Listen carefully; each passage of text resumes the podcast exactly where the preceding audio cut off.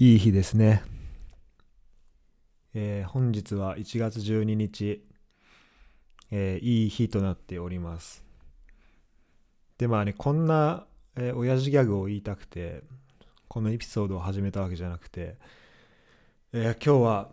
とてもいい日になりました。でまあちょっとその話を、えーしていこうと思います。で、まあいい日があれば悪い日もあるということで、まずね、悪い日の話から、えーしていこうと思うんだけど、まず、えーピクミン3ね、この間買ったっていう話をしたんだけど、あれを、まあ、2日ぐらいでクリアして、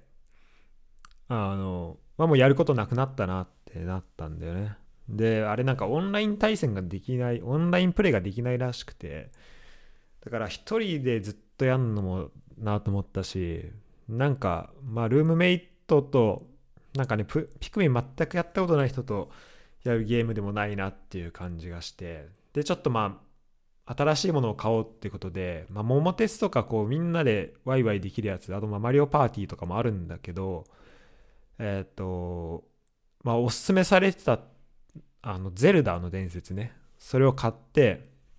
いやとりあえずやってみたら、あれめちゃめちゃ面白いゲームで、あの、俺ゼルダやるの自体多分ね、20年ぶりとか、前やったのがゲームボーイカラーの、えっ、とで、ゼルダの伝説不思議の実？のなんか第一の章で、それが多分20年前とかなんだよね。だから、まあ、ゼルダやるの超久々で、で、やってみたら、あの、まあ、めちゃめちゃ面白い。で何が面白いかっていうと、まあ、あれオープンワールドになってて、うんと、なんかゲームって大体こう、多分ゼルダみたいななんかこう主人公がいてどっかいろいろ動き回るっていうようなゲームだと、大体例えば村村のそのシーンっていうのとあとじゃあその村から一歩出たなんだろうなんか草原とかそういうシーンってこう移動するたびにちょっとシーンがカットされて新しくこう一回ちょっと暗転してからまた新しいに行くみたいなね、まあ、そういうのがあると思うんだけどこのオープンワールドのゼルダはもう全部つながっててこう村にいる時でそこから外に出た時でまたなんか違う戦闘シーンとか基本的に全部つながってる、まあ、そういうゲームになってるんだけどでストーリーもめちゃめちゃ良くてでオープン本当もう地図がねめちゃめちゃ広いのよ。だからもうどこでも行けるしうんともう始まってすぐもうラスボスに戦いを挑挑むに挑みに行くこともできれば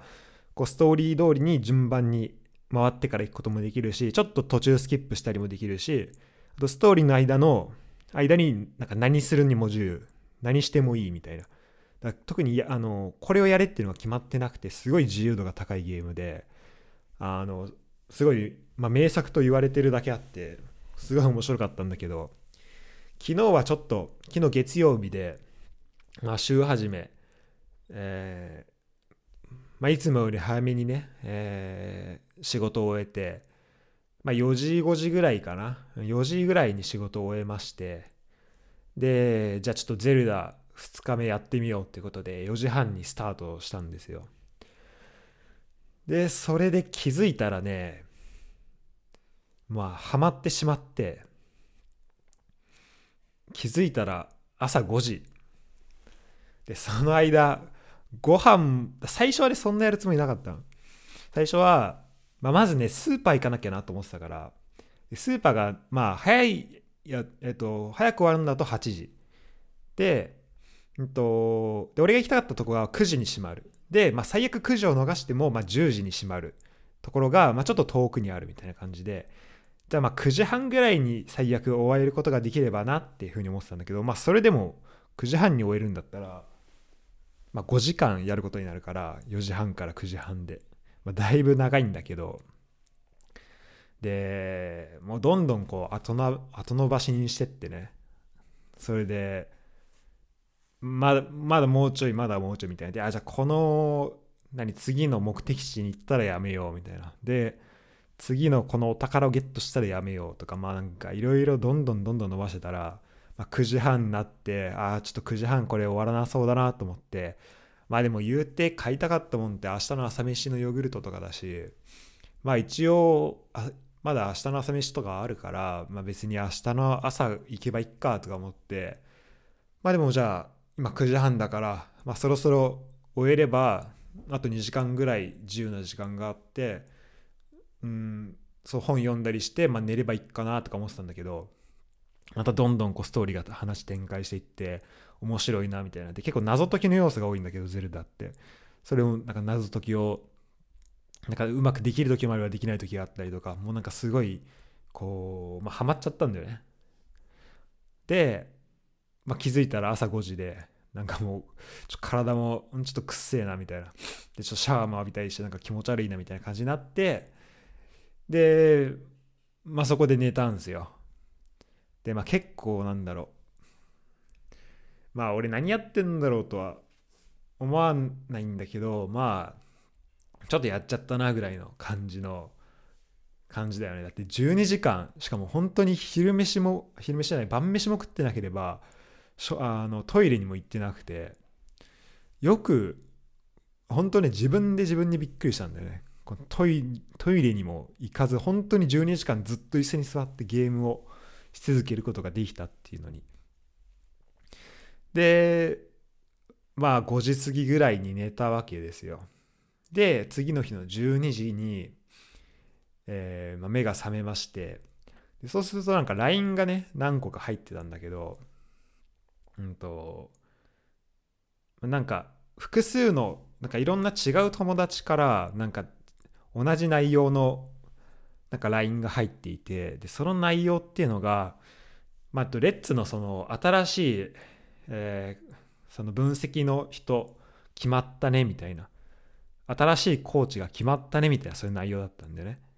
であそうなんだと思ってちょっとまだ寝ぼけながらでまだあのちょっとなんか目も覚めないまま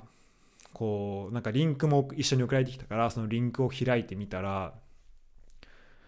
まあその分析の人っていうのであのま林真紀さんっていう人とあと守谷さんっていう人がその新しい分析の、まあ、分析とあとまあコーチっていう風な感じで、えーまあ、浦和レッズ発表されてたんだよね。でそれ見た時にもうめちゃめちゃびっくりして、まあ、びっくり、まあ、びっくりじゃないんだけどなんだろうななんか衝撃が走ってうん本当なんか頭で文字通りなんか頭をなんか何かで打たれたような衝撃が走ってちょっとなんかこうブルブルっとねなんか身震いっていうの？もうちょっと感じておなんかこれでこのね林真由紀さんと林真由紀さんって人はもともとポルトガルにいてあともともとポルトガルのポルト大学で、えー、学位を取ってでそこから日本に、まあ、そこでなんか、えー、とサッカーの,、まあその勉強あのモーリーノが作ったその、えー、サッカー学まあ、スポーツ学校みたいなのでいいのかな？で、まあ、そういうところで、えーまあ、ちょっとサッカーのその理論的な勉強をしていてで SNS で結構その自分の最初匿名であの自分のその日本サッカーとか、まあ、いろんなことに関する意見を書いてたんだよね。そしたらその、えーまあ、それがかなり有名になってこの人なんかすごいなんかまっとうなこと言ってるしすごい面白いぞってなってであるその JFL、えーまあ、日本の4部リーグのチームからうちのチームの、えーまあ、GM っていう、まあそのま、監督とかその、まえー、を決めたりとかそのチームをチームのその方向性を決める人なんだけどそのうちの GM になってくれませんかっていう連絡が来てその人が、えー、その時何歳、まあ、223歳とかでもう本当ありえないんで大体 GM ってもう選手やって監督なんかちょっとそのその辺のことを一通りやってからなるような仕事だからもう223歳でその、G えー、と奈良クラブっていうクラブのなんだけどその、まあ、GM になるっていうね。でその後に、えー、監督もやってっていうまあ経歴の人なんだけど、まあ、同い年なのね俺俺と。でこれはなんかめちゃめちゃうんなんだろうな。すごいねコントラストが 半端なくて俺は昨日何やってた？みたいな。ゼルダを12時間やってたよみたいな感じになって。でで俺は一体ドイツに何をしに来たんだろうってまあ当然思うよね。ででまあその、まあ、多分その人人それぞれその人が持ってるなんか特やりたいことだったりとかなんか特徴とかっていうのがあると思うんだけどなんかじゃあ、うん、俺がやってたこと、まあ、この「ゼルダ」を12時間やってたっていうのは別に、まあ、今回なんだろうなまあ一個やってたことなんだけど、まあ、じゃあその前とかねその俺がこのドイツ着いて以来のこの自分のなんか中にあったそのサッカーの研究に対するモチベーションみたいなのを思い返してみるとなんかそんなにこうちょっとね入り込めて入れないなかったんだよね。なんとなく自分で選んだことなんだけどなんかそのなんかリアリティがないというかなんか自分がこれを続けていくとどこにつながるんだろうっていう気持ちをちょっと抱えたままやっていてでなんかじゃあ例えばこれって日本日本だったらどれぐらい受け入れられるんだろうとかなんかあんまり自分がやってることのことがその何かにつながっていくっていうこの感覚がなかなかったしなんか自分の今いる状況が、まあ、ちょっとなんか、うん、早くもなんかぬるま湯にいるような感じになっちゃってなんか全て自分のやってることに慣れてしまったりとかしていたんだけど本当にこの、まあ、同級生ではね。がそのな、えー、もう浦和レッズのそのコーチになるっていう話を見た時にちょっともうねこの数年なかったぐらいの衝撃を受けてこのままじゃ俺は本当にやばいなと思ってなんかうん何かを変えなきゃいけないっていうふうに思ったんだけどんで、まあ、この感覚が感覚はもしかしたら多分高校とか、うん、なんかそれの時以来のちょっと感覚かもしれなくて、大学の時もフランスに行く時に自分の環境を変えるっていう出来事はあったんだけど多分その時もなんか結構自分が何やってるかわからない。なんかこの本当にフランスに行く用意をしているとかフランスに行っているっていう感覚を持たないままフランスに行く準備を進めたりとかフランスで過ごしたりしてしまっていていたんだよね。だからここまでなんか意識としてあ今俺はドイツにいてサッカーの研究をしていてこれは何かこれを続けていけばどっかになんかねすごいところに行くかもしれないっていう気持ちを持てていなかったんだけどなんかこのニュースを聞いた時にこのリリースを見た時に本当にまあ本当にまあ第一に思ったのはやっぱなんか俺は何をやってるんだ俺はドイツでゼルダを12時間やってトイレも行かず飯も食わずシャワーも浴びずやってて俺は何をしてたんだっていうふうにこのコントラストで思ったしあのそうだね。だからまあそのなんだろう、まあ、こっから本当になんかやってやらなきゃなっていう気持ちを初めてちょっと持てた、うん、のがちょっと今日だったんだよね。だからそういう意味ですごい今日はすごいなんだろう自分自分にとってこの数年で大きな一日になったしちょっと今日思ってたことっていうのを、えー、記録にしておきたくて、えー、今回、えー、このエピソードを撮ってます。でさっきそのなんかあの晩ご飯なんかピザをねこう家の人が作ってくれててでそれご飯食べながらちょっとルームメイトとも、まあ、いろんな話をしたんだけど、まあ、その時にその スイッチで12時間あのゼルダやってたみたいな話をしてで今の話をしたらまあちょめちゃめちゃあの笑ってもらえたんでちょっとまあそ あのすごい嬉しかったんだけどあのやっぱねこの話やっぱ考え方が変わればその見えるものとかもあと自分がやることとかなんかそれも全てやっぱ変わってくるなと思えてなんかね多分日本行った時はそれなりに自分の中でなんか自分が何をやってるってことは結構意識できていたんだけどこっちに来てまあいろいろ言い訳ができちゃうじゃん。なんかドイツ語を喋れないとか、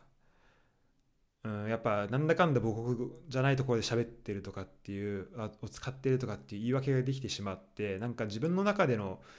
そのやってやるっていうこの覚悟みたいなものがやっぱり足りてなかったのかなっていうふうに思うんだよね。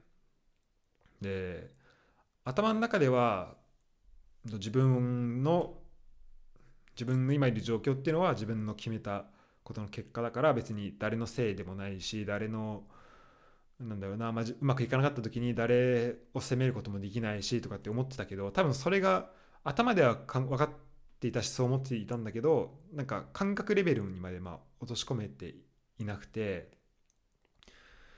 なんか例えばえーと、ルームメイトに対してのちょっと感謝の気持ちが、えー、少なくなってしまったりとか、まあ、すごい簡単な例で言うと。でそれで、まあ、自分で自分のことを、えー、ちょっとこうモチベー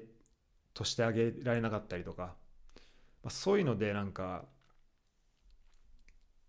うんなんかこう自分のね自分で自分のためにこう自分で自分をま殺してるじゃないけどなんかそういうような感じにちょっとなってしまっていたんだなっていうのを今やっと思えました。でちょっと、まあ、変なことを言うようだけどやっぱりこのまあ本当今日あったことですごい本当このもう考えてみたらただのこうリリースでクラブから出たリリースでえー、っと2021年はこの監督このコーチで行きますみたいなねそういうリリースあったんだけど、まあ、それを見ただけなんだよ言ってみれば。それがだからなんだろう。でなんならもうそうなるだろう。なんか別にそこまでその発表自体はそこまであの驚くことではまあ俺にとってはなかったんだけどただなんだから俺にとって別に外の世界はそこまで変わっていたわけじゃないんだけどなんかそれを見たことによってなんか自分の中がすごい変わったなと思って自分の考え方とかその気持ちの持ち方がすごい変わってそれが変わるだけでなんか不思議なことに本当まあ今日スーパー行ったんだけどそのスーパー行く途中の道とかもなんか普段と全然違うように見えたしこう店員さんとの会話とかあとまあルームメイトのでさっきマディナーでした会話とかもやっぱ全然違うものになっていくんだよね。それってすごい、まあ、面白いなと思うし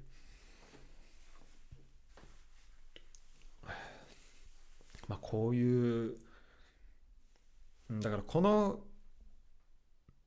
気持ちをあのずっと持てていきたいなと思って最初にあのドイツに来た時最初にドイツに行くって決まった時からあの実際に行けるようになるまでに半年ぐらい時間が空いちゃったからその間に結構ねそのさ多分決まった時ののやってやるぞっていうモチベーションとか。とあとその後行った時実際ドイツに着いた時のモチベーションってちょっと差あの差があるしでなんなら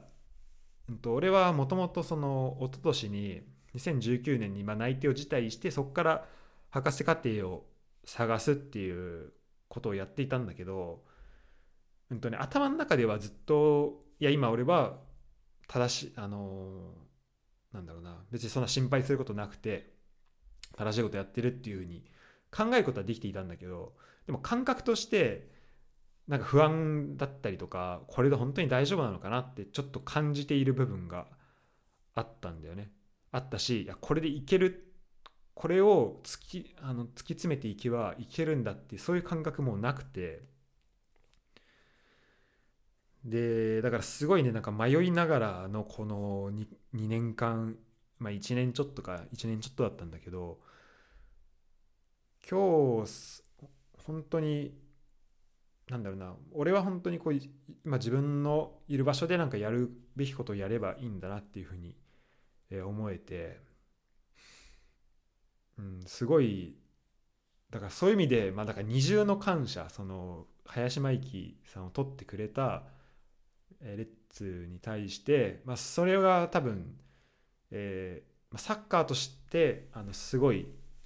ラレッツの今後のサッカーがすごいいいものに変わっていくだろうなと思ってたし俺あの本当にねこの林真紀さんみたいな人が浦和に来てくんないかなっていうのはずっと思っててでなんならあのまあ何、何人かにそういう話もしてたんだけど、まあ、そんなにすぐ来ることはないのかなってなんとなく思ってたんだよね。だからちょっといまだにこの林真紀さんが浦和に来るっていうことがちょっと夢のようなんだけど、まあ、そういう意味でまずチームは変わるっていうところ。とそれプラスそのことが、うんとまあ、自分のその考え方とかを変えてくれるようなことが起きたっていうのが、まあ、すごい、まあ、二重でちょっとこうこのリリースをしてくれたクラブ。しかもその俺がゼルダを12時間やってやったその次の日にこのリリースを出してくれた。でその本当どん底みたいな 生活だよね。この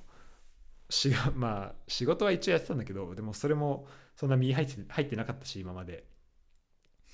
でそれでなんかゲームやゲームをね本当もう廃人のようにもう俺多分こうなんだろうカメラ置いといたら本当やばいやつに映ったと思うけど本当もう廃人のようにゲームやってた俺とあとその同い年でもう今やレッツの分析や分析コーチをやるっていうその林さんのそのこのくっきりとしたコントラストを見せてくれたこのタイミングを選んでくれたってことに本当、えー、感謝しているしあのまあ、頑張りたいなと思います。でもう一人その守屋さんっていう人はあの、まあ、テクニカル系の人、まあ、その分析の例えばそのプラットフォームうんまあ、例えばじゃあソフトウェア何にしますかとかそのこうどうやって使っていくといいですよみたいなそういうところだったりとかあと分析実際にこうデータをどうやって扱っていくかみたいなところをえ結構その、まあ、見る人なのかなと思ってちょっとねこの人たちが今後どういうふうに、えー、絡んでいくかっていうのは、まあ、すごいあの楽しみに、えー、していきたいなと、えー、思うし、えー、だからそれはやっぱサッカーのとこでね。で、まあ、この話はちょっと、えーまあえー、今週始めたそのユダとやっている、サッカーサッカー界えー、コンキャストサッカー支部の方でもまあ話す予定なんだけど、うん、まあそのまあその辺でまあフォローアップを、まあ、できればなと思いますけど、まあ、俺としては本当になんだろうななんか結構このまま腐って終わるんじゃないかみたいな気持ちはちょっと正直あってこのドイツで。やっぱりなんだかんだでこのコロナっていう状況を結構なんか、まあ、外的のもの外的要因で、まあ、避けらんないものだよねっていうところはまあもちろんあるんだけどなんかそこのせいにしてしまっていたそこでなんか自分のモチベーションが上がんないとかなんかそのその辺のことをやっぱその辺にその辺のせいにしてたのかなっていうのがちょっとあってうんまあこれはでもなんか本当こう考え方一つで、まあ、見るものも変わるしうん、この行動とかも変わるんだなってすごい思ったので、えー、まあ、まだね言うても言葉だけなのでちょっとそれが実際に形として変わるようにこれから頑張っていきたいと思います。はいありがとうございました。えー、今年のレッツはね本当面白くなると思うんで、えー、本当に注目していきまあ、今年からね今年から本当、え注目していきましょう。